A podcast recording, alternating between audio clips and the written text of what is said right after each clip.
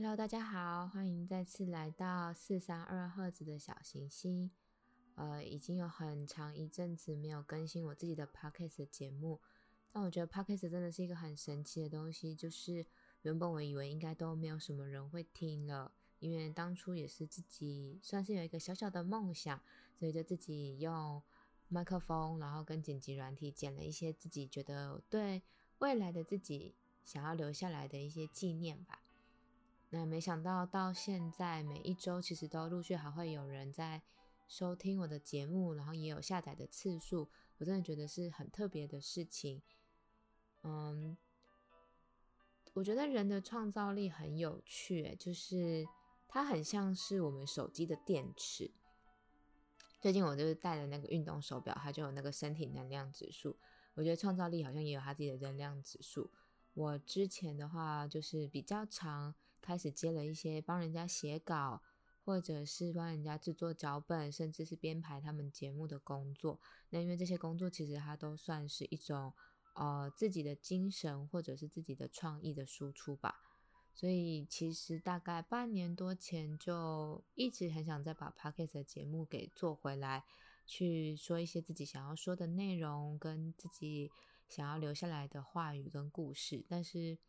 那时候真的是没有什么力气，因为就觉得每天好像把该做的事情输出完毕以后，就没有其他的力气，然后再去有一个好的能量，然后来做一些让我自己觉得值得留下来的事。不过这个小小的心愿就一直放在我的心里面。嗯，最近的话刚入手了，就是一个 Snowball 的麦克风，它算是一个很简单入门的麦克风，但是我自己很喜欢它的音质。那就不知道大家觉得，嗯，这个麦克风的声音好不好听？啊，闲聊大概到这边。对，那我之后想要做的系列的话，我觉得一定要自己立一个 flag，就像当初 ChatGPT 那时候出来。其实我很早就知道，但是我大概拖了快两个礼拜，都还没有去研究到底要怎么使用它。我那天也是就是在脸书上帮自己立一个 flag，就是直接写下说，哦，我决定我今天一定要做完什么事，或者我今天一定要呃去研究 Chat GPT，或者一定要至少生出一篇文章，那就会有一个想要达成目标、帮自己打勾勾的动力。所以我想要在这边立一个小小的 flag，就是我希望之后我可以在节目中多做一些啊，我自己觉得很有感觉的社群文章的分享。因为发现现在呢，粉丝专业的社群文章，其实脸书已经变成一个我读其他人的智慧经验或者生活的一个很重要的来源。我很喜欢看一些长文，因为这些是他们那些作者或者那些社群的经营者自己。最重视的议题，或者他自己最有经验的呃内容，甚至他的感觉，然后他在 Facebook 上面做书写，所以我想要去分享一些我觉得很不错的文章，可能是旅游，或者是美食，甚至是一些行销啊，或者是对于呃时事的观点，我觉得都蛮不错的。那再来自己我想做的就是书籍的分享，因为我就是从。两年前都固定有在参加读书会，我真的很喜欢我们读书会的伙伴，我觉得他已经变成是我每周一次或每两周一次很重要的社交能量的来源。那因为我们来自不同的领域，所以读的书、讨论的议题也很有趣。那我就想要把我们的一些对于书籍的理解或者是认识，然后来做一个记录。那因为我自己是高敏感人嘛，所以第三个部分的话，我就想要做一些我自己在高敏感的或者是共感的生活上面有一些情绪啊，或者遇到一些困难，那我自己怎么去调试，或者是怎么去修复？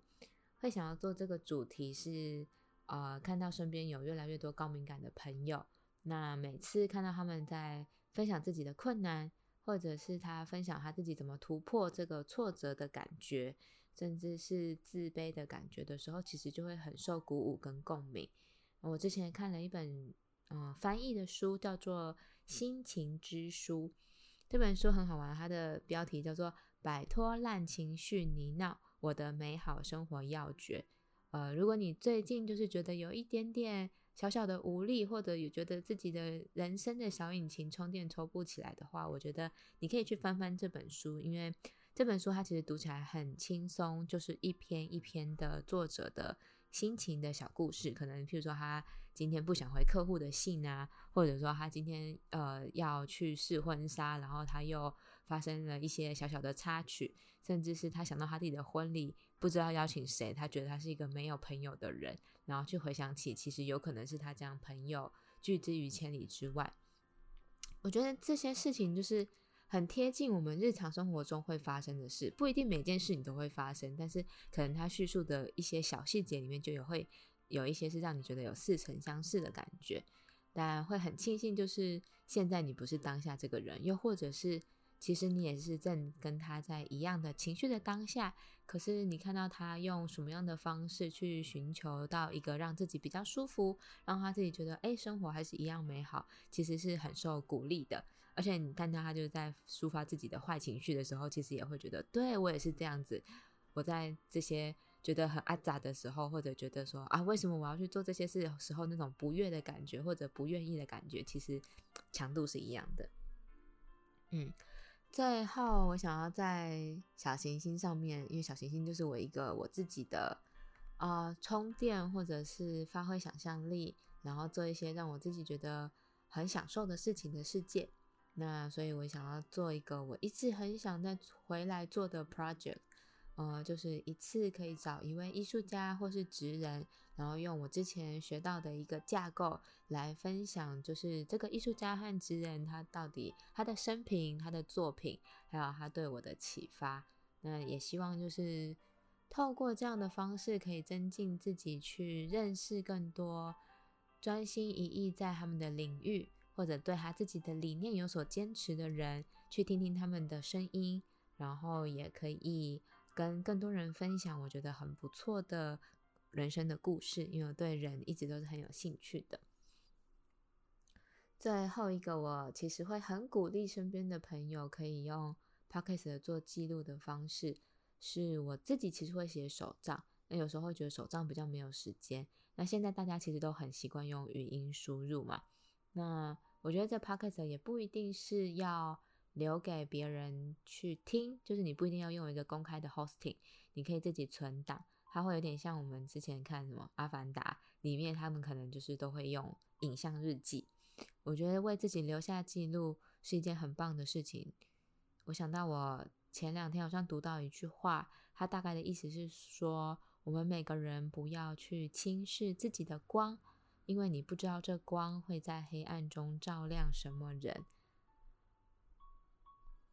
嗯，我自己觉得，当然，我觉得这不是一个什么自夸，因为呃，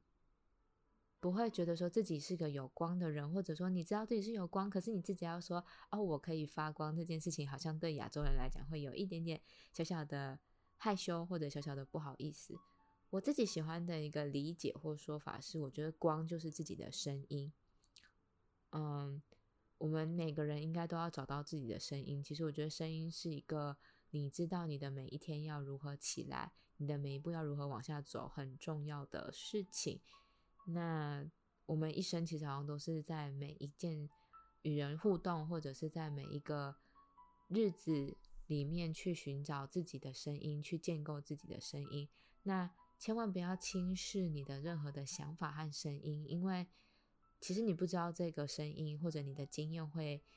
在什么样的人他最需要的时候去照亮他，或者给他一点安慰。甚至我觉得很简单的，就是我自己有的时候回顾我以前写的东西，或我以以前录的东西。我觉得当我在更长大的时候，我自己不知道自己在做什么，有的时候回头看看自己的轨迹，就会发现哦，原来其实我也做了很多我。让我的生活变得很美好的事情，或者让我的生活变得很踏实的事情，可能我自己就是一个数据控或细节控，所以我要实际的去把我的经验写下来，或者我看到说我有些数据可以实际的追踪我每天过的是怎么样的生活，我就会觉得，哎，活着真的是很棒，然后存在真的是一件很实际的事，所以照亮自己也是很棒的哦。那讲了这么久，嗯，就也蛮感谢。如果你有听到这边的话，就是真的是听我很多分享自己的心情。那想要带出的就是今天跟大家分享的这本书，因为这本书中有一句很打动我的话，他就说：“啊，其实我常常觉得自己没有有趣的话可说。但是另外一个角色他就回应他说：“坦诚分享永远都很有趣。”不知道大家在平常一定每天都会跟很多人说话嘛？那你自己觉得自己是个说话有趣的人吗？我觉得坊间好像还蛮多，就是如何与人聊天，如何让自己变成就是靠说话然后就可以风靡全场的人的这种教学的书籍。那其实回归到一个很内心深处的源头，就是。我们其实很难同时当一个聆听者又当一个说话者。那我们其实也很少好好的去听人家到底在说什么，所以我们不一定可以听到人家说话最有趣的内容跟核心，我们也听不到自己说话很有趣的内容跟核心，那就会让我们觉得说，哎，自己的说出来的话不知道是不是会被人家接受的，所以也会或者说你不够接纳自己的时候，就会觉得自己说的话好像。不够的有趣，我自己的经验就是这样，就是我在分享的时候，我其实就拿这一句跟我读书会的伙伴分享，我就说，嗯，我觉得这句话很打动我，因为我确实常常会有这种焦虑，就是我好像不是一个说话很有趣的人，我甚至觉得是不是我说的话对人家来讲很人微言轻，就是无关紧要，其实大家不在乎，那我说话只是让我自己开心而已，就是 会有自己的小剧场。然后我说完了以后，其实大家大概沉默了十秒钟吧。在那个十秒钟，我觉得很煎熬，因为我想说，我一直问大家说：“哎，大家听得到我的声音吗？”然后大家就听说听得到。我就说：“对，我觉得我好像又把我自己陷入一个会让气氛很僵的情况。”但我很感谢我的读书会的同伴，他们就说：“呃，不是因为你说话不够有趣。”而另外一个就说。是因为你好像讲了很多页，而不是在讲这一页，那大家还需要消化的时间。哇，我觉得当下就是你听到这句话，就是哦，其实大家是有听进去你的话，然后他们也是在慢慢的去思考你所要表达的意思。其实那个真的就是一种被接住的感觉。那第二句，我觉得这本书中很棒的话，他就说：“你最棒的发现是什么？原来做我自己就足够了。”哦。做我自己就足够了，其实是一个我觉得现代的人在面对的很大的课题，因为其实我们很难接受做我自己就足够了。我们永远都被教育的好像是我们要再更努力，我们跟别人比较，我们就是会有不足的地方。嗯，我们很难去接纳说，好，在这个当下，其实做你自己就足够。当然不是说我们停滞不前，然后没有进去，而是。在生活中，我觉得要留一小块空间来欣赏自己，告诉自己：哇，现在我们已经做得很好了。因为这样的话，才能帮我们这颗要继续往前走的电池充满电，然后去面对外在的很多的困难跟挑战。好，所以这本书是什么呢？这本书就是一本最近近年这一年吧，我觉得很有名的绘本，还是去年出版的，叫做。男孩、鼹鼠、狐狸与马。呃，接下来我想介绍一下它的基本资料。它的作者是查理·麦克斯，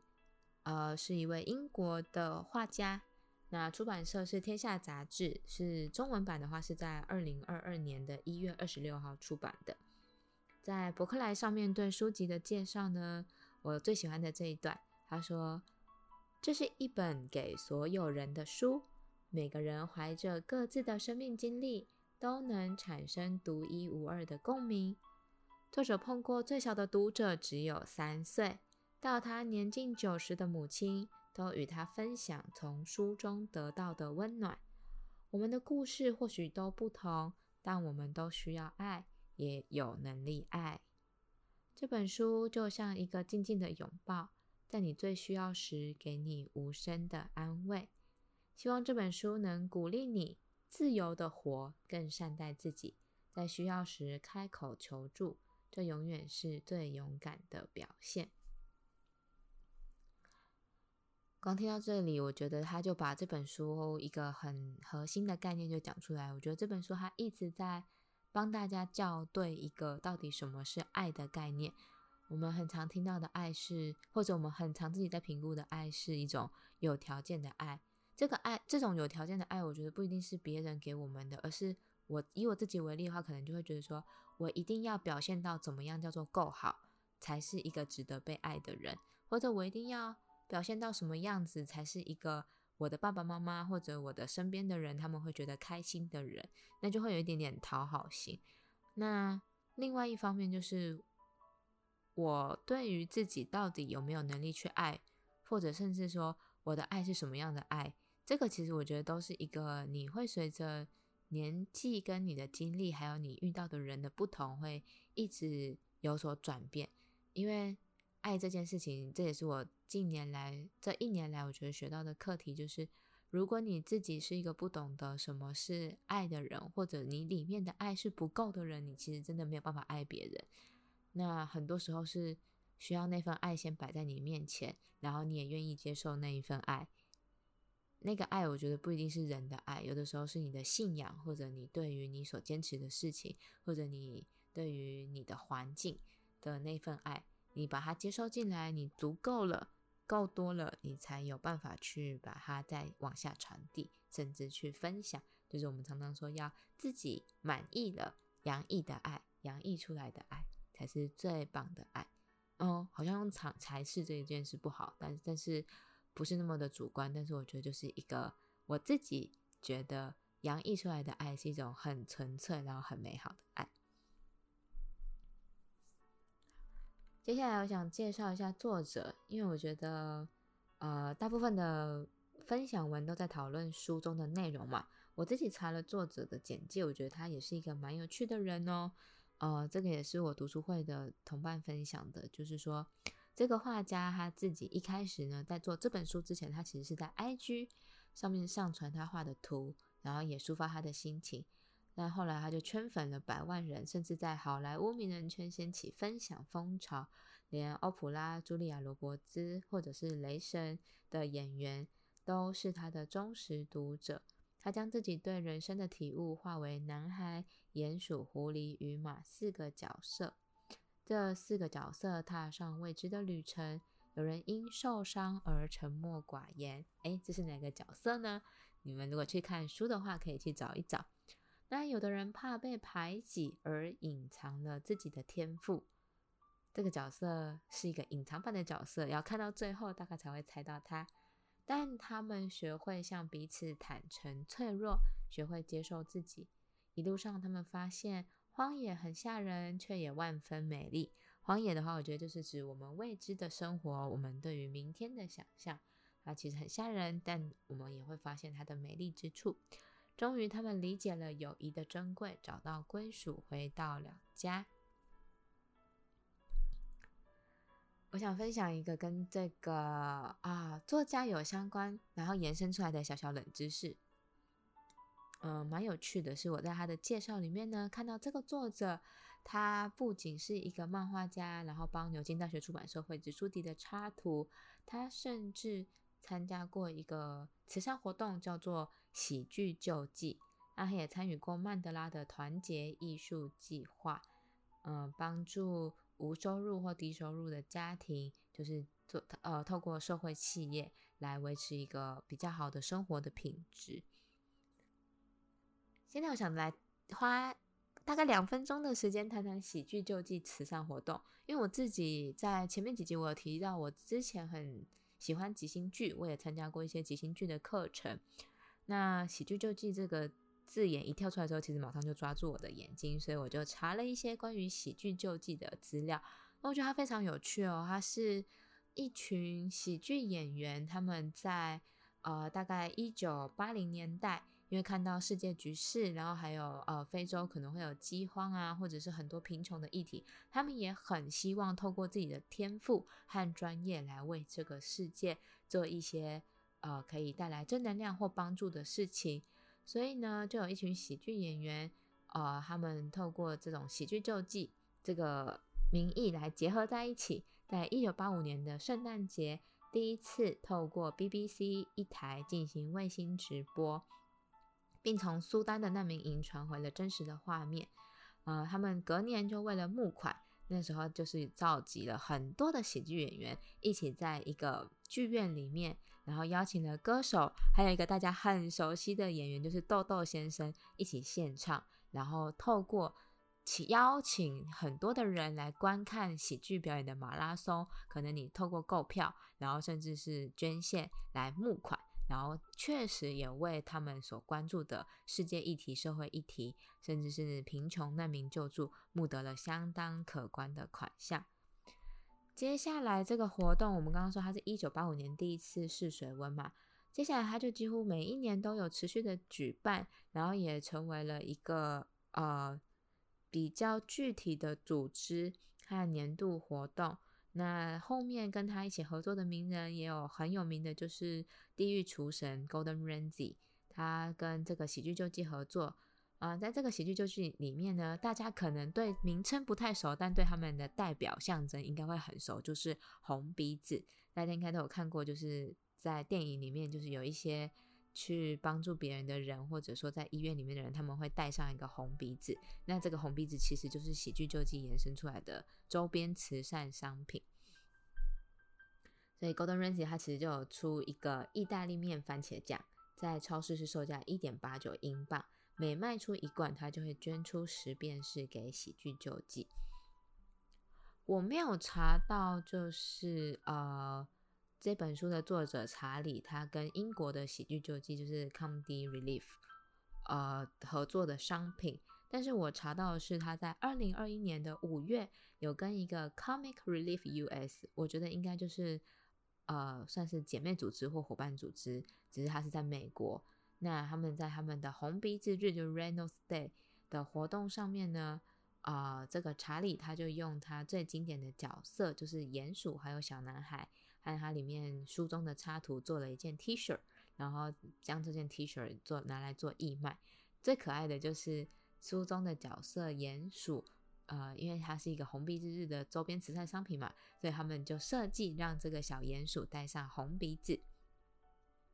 我觉得这张图真的非常的可爱，就是连接的话，我会把它放在我们的资讯栏，那大家也可以去看一看带上红鼻子的小鼹鼠，以及他们选了书中的哪一页来制作这件 T 恤。那你对于喜剧救济有兴趣的话，也可以去搜搜看他们的英国的组织，还有刚刚提到的他在美国的 Comic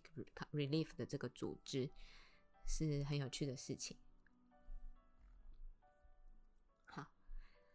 接下来的话，就到了书中正文的时间。那我觉得书的每一句其实都会对不同的人或者不同的人生阶段产生共鸣，所以我就因为时间有限，我先选了三句。前面已经分享过两句，那我分享了大概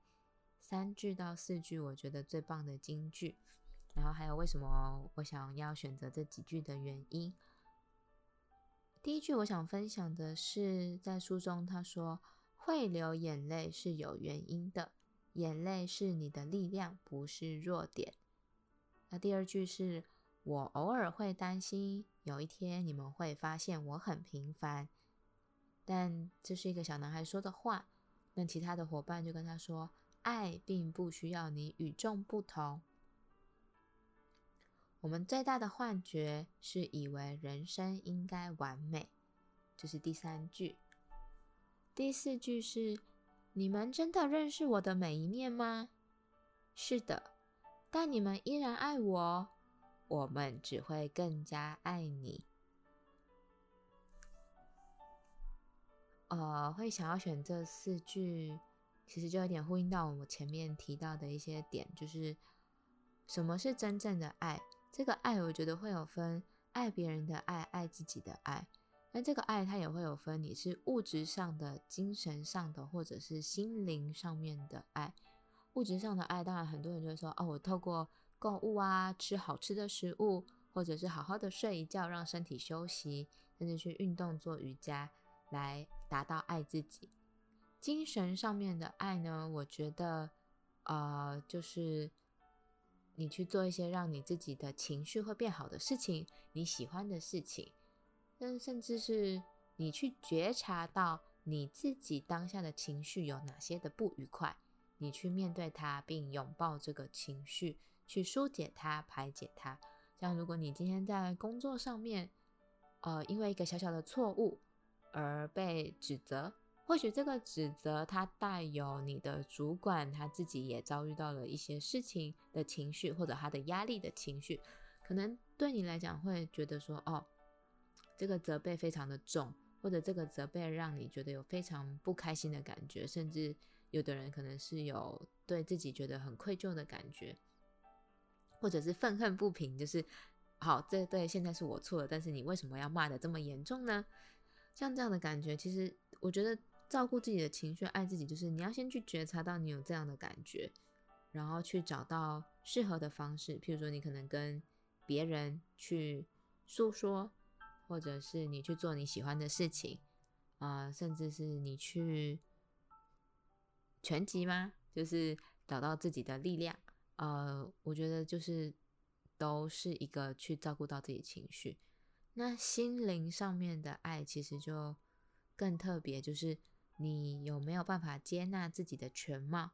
那你有没有办法去看到别人他背后话话语背后的恐惧，或者是他的压力，甚至他的为难？再来就是创造，对，你享不享受自己在生活中创造出来的事情？你可能去手做。或者像我喜欢手冲咖啡、做菜，那我也喜欢录 podcast。其实我觉得这都是一种在滋养自己心灵的行为。那我自己最近很喜欢的就是定期的，可能固定每个礼拜都会去参加一些聚会，不管是读书会的聚会，或者是三五的好友的聚会，甚至是信仰上面的聚会，像是去主日或者去唱唱歌。我觉得这都是对我的心灵来讲一个很好的养。分好，所以什么是真正的爱？回应到他说：“你们真的认识我的每一面吗？”这其实是一句害怕的话，因为我们在最在乎的人面前，好像很难去展示自己的每一面。原因是因为其实有的时候我们自己的阴暗面，我觉得像我自己的阴暗面，可能我发现我会很焦虑，我会很紧张，或者我会自卑，我会有点拖延。这样的阴暗面其实都是一个我会不想去面对的缺点，可是有的时候又是这样的缺点，其实反而让我的优点得以发挥。所以我要学习的是找到中间的平衡，因为我们自己有时候都不敢认识自己的缺点，我们就会不相信别人会爱有缺点的我们。就好像你是一个杯子，这个杯子上面其实有一个污渍，它其实还是一个很好用的杯子，然后也是一个大家会很喜欢的杯子。也许这个污渍只有你看得到，或者是别人看到了，别人不在意，但我们不会因此去，我们自己其实很常会忘记要去看这个杯子的好，我们只会看到这个污点，那这个污点就会变得无限的放大，让我们不相信别人，即使认识了全面的我，或者是在我们自己没有看到，其实别人已经看到全面的我的时候，还是依然爱着我的。